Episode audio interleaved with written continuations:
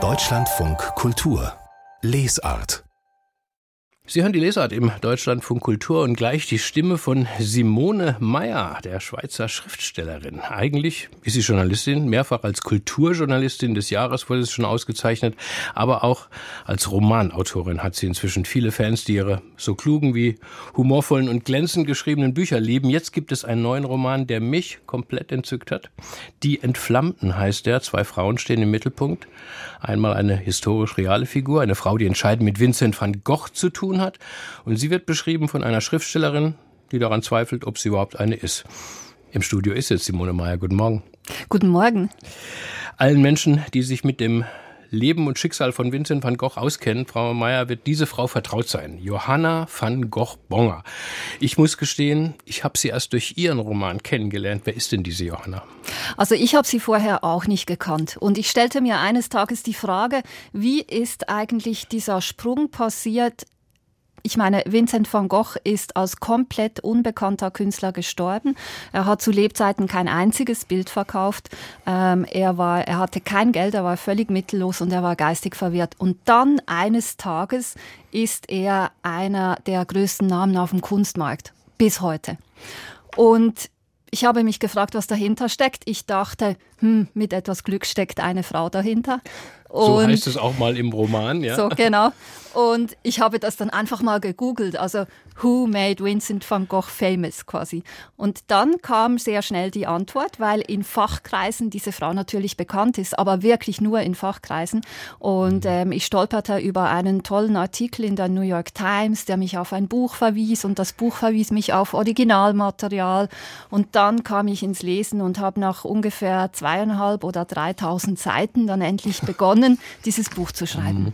Also das ist sehr interessant. Sie sind sozusagen von Van Gogh auf die Frau gekommen und nicht, genau. und nicht, und nicht, nicht umgekehrt. Ja. Aber was hat Sie jetzt nun dann bei der Recherche äh, auch daran gereizt, diese Johanna, ihr Leben, ihre Zeit und dann auch diese Van Gogh-Besessenheit, die sie mhm. ausmacht, in einem Roman zu beschreiben? Es waren zwei Dinge. Erstens, also ich muss sagen, das weiß man ja auch aus meinen früheren Büchern, ähm, ich bin eine Spezialistin für Liebesgeschichten und für das Zwischenmenschliche und Psychologische und so weiter. Und da ist zum einen diese riesige Liebesgeschichte, sehr kurz, zwischen Johanna oder Jo, wie sie genannt wurde, und Theo van Gogh, also dem Bruder von Vincent. Und dieser Theo war ja der einzige Mensch, der an die Genialität in Anführungszeichen von Vincent geglaubt hat, der ihn unterstützt hat mit sehr viel Geld und der dafür seine immer die Bilder des Bruders bekommen hat, die er zwar nicht verkaufen konnte. Theo van Gogh war Kunsthändler und dann verliebt sich dieser Theo eines Tages in eine junge Holländerin, die Englischlehrerin ist und aus bürgerlichem Haus kommt und ich fand sie ehrlich, ehrlich gestanden gar nicht so interessant, aber Theo hat Dinge auf diese junge Frau projiziert. Ähm, das, das, war der Wahnsinn. Er hat sich dreieinhalb Jahre lang um sie bemüht. Sie hat sich zuerst fast drei Jahre lang überhaupt nicht für ihn interessiert und dann am Ende doch. Und als sie endlich zusammen waren, waren sie so wirklich unfassbar glücklich. Das war eine überwältigende Liebesgeschichte. Nur die dauerte nicht einmal zwei Jahre, weil dann folgte quasi Theo van Gogh seinem Bruder Vincent ins Grab nach, wie man sagt. Ähm, und er ist gestorben an den Folgen von Syphilis. Ja, und das ist eine, Schreck das das, eine genau. schreckliche äh, äh, Geschichte. Aber jetzt und, mal zu dieser Frau, äh, Frau Meyer, die das Ganze erzählt, die Sie ja auch noch erfinden im Roman. Das, Gina heißt sie, äh, ist eine Kunsthistorikerin, angehende Schriftstellerin. Also ähm, sie möchte eigentlich eine wissenschaftliche Arbeit äh, über äh, über diese Geschichte schreiben und ist sich nicht ganz sicher. Fährt dann zu ihrem Vater, der auch ein ein Schriftsteller war, eher ein gescheiterter Schriftsteller. Was ist das für eine Konstruktion? Welche Rolle spielt denn diese Gina jetzt für, also, auch für Sie als in Ihrem Roman? Für mich ist sie, sie ist wie eine Rutschbahn aus der Gegenwart in die Vergangenheit. Weil was mich besonders fasziniert hat, war diese ganze Szene um Van Gogh, wo die Jo hineingeraten ist. Das war eine wahnsinnig junge Szene. Das war eine, die waren alle in ihren Zwanzigern. Die waren jung und enthusiastisch und euphorisch und fiebrig und idealistisch und haben wirklich total gebrannt für die Kunst, für die Zukunft. Das waren ja alles, also ich meine, Van Gogh war der größte Avantgardist seiner Zeit, das muss man einfach klar sehen. Und ich wollte dieses Junge irgendwie spürbar machen und aufs Heute übertragen und diese Faszination, die mich selbst beim Recherchieren gepackt hat, nochmals verdeutlichen. Und deshalb habe ich diese junge Kunsthistorikerin ins Spiel gebracht, wobei ich sagen muss, zuerst war eigentlich ihr Vater da weil ich ganz, ganz am Anfang, bevor ich überhaupt auf diese Jo-Figur gestoßen bin, ähm, eine Satire auf den Literaturbetrieb schreiben mhm. wollte, eine kleine. Und da ist dieser Vater entstanden, der in seinem ganzen Leben nur ein Buch geschrieben haben wird. Insofern ist Ihr Roman aber auch ein, auch ein Künstlerroman geworden. Ne? Also ein melancholischer Liebesroman kann man ihn nennen. Er wird aber auch, und das war für mich so das ganz Tolle dran, äh, zu einem rauschhaften Van Gogh Farbensturm, wie es einmal heißt, ne? aus reinem Kobaltblau, Smaragdgrün, Gelb in allen Schattierungen, Sonnenblumen, Schneewolken, Herbstblättergelb, Cognacgelb und, und, und. Das ist so großartig, wie Sie die Bilder beschreiben. Und einmal sagt Gina, ich bin ein einziges Mal vor einem Bild in Tränen ausgebrochen. Was war das für ein Bild? Das ist ein Bild, das Van Gogh kurz vor seinem Tod gemalt hat in Auvers-sur-Oise, also dort, wo er seine letzten Wochen verbracht hat, in der Obhut eines Arztes, der ihm dann aber schlussendlich auch nicht helfen konnte. Und das Bild stellt dar, das sind ähm, Kastanienblüten, also man sieht Zweige, die von einem Baum gebrochen sind, vermute ich, weil die Blüten sind schon einige sind schon so ähm, verwelkt und braun. Und es ist für mich ein Bild, also es hängt in Zürich im Kunsthaus und es hat mich selbst, es hat mich wirklich umgeworfen, weil es ist kein typisches Van Gogh-Bild. Es ist wie zu zart für ihn. Gleichzeitig, wenn man ganz nah herantritt und sich durch diese Zartheit hindurchschaut, sieht man, da ist so wirklich so ein, ein ähm, aufgewühlter, stürmischer, ähm, ich glaube durchaus auch, also es ist so wie eine Ode an die Vergänglichkeit. Als Ehemann und Schwager tot sind, entfaltet äh, Johanna nun diese, dieses ungeheure Engagement. Äh, sie haben es schon angedeutet, Frau Mayer. Sie will Vincent berühmt machen und sie wird zu einem regelrechten Marketing-Genie. Warum will sie das eigentlich? Was hatte sie denn für ein Verhältnis zu diesem irren Schwager? Also sie hat, sie war erst sehr skeptisch was diesen Schwager betraf, weil der auch so viel Raum im Leben von ihrem erst Verlobten und dann Mann eingenommen hat.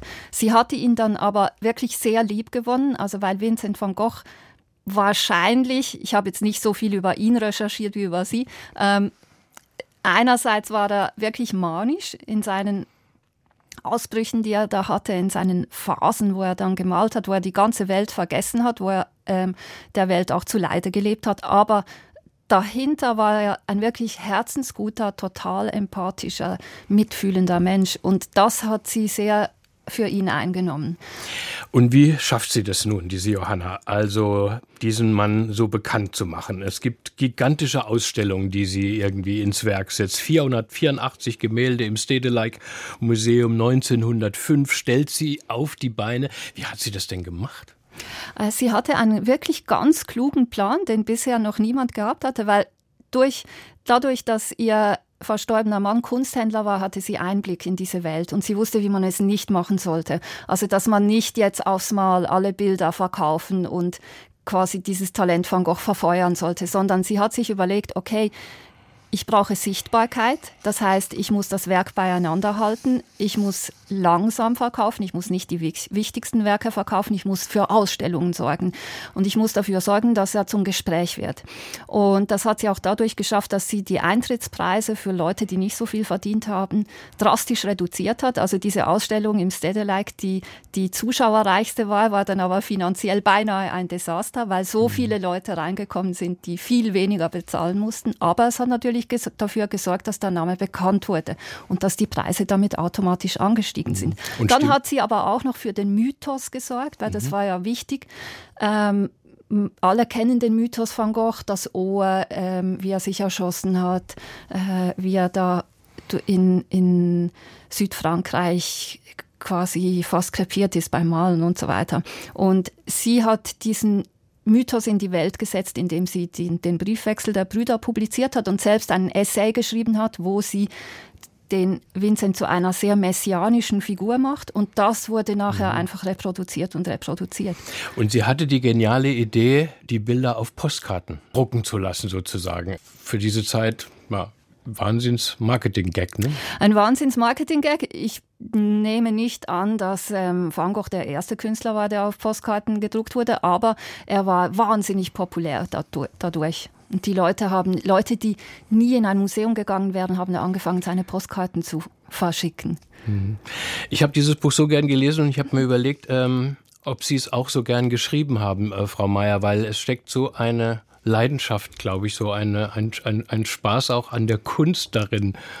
Irre ich mich? Nein, ähm, also dieses Buch war zum Schreiben für mich wirklich das pure, reine Glück. Oh. Und ich habe zu meiner Lebensgefährtin immer gesagt, weißt du, falls irgendwas damit schiefgehen sollte, falls es sich nicht verkaufen sollte, erinnere mich bitte immer dran, wie glücklich ich beim Schreiben war.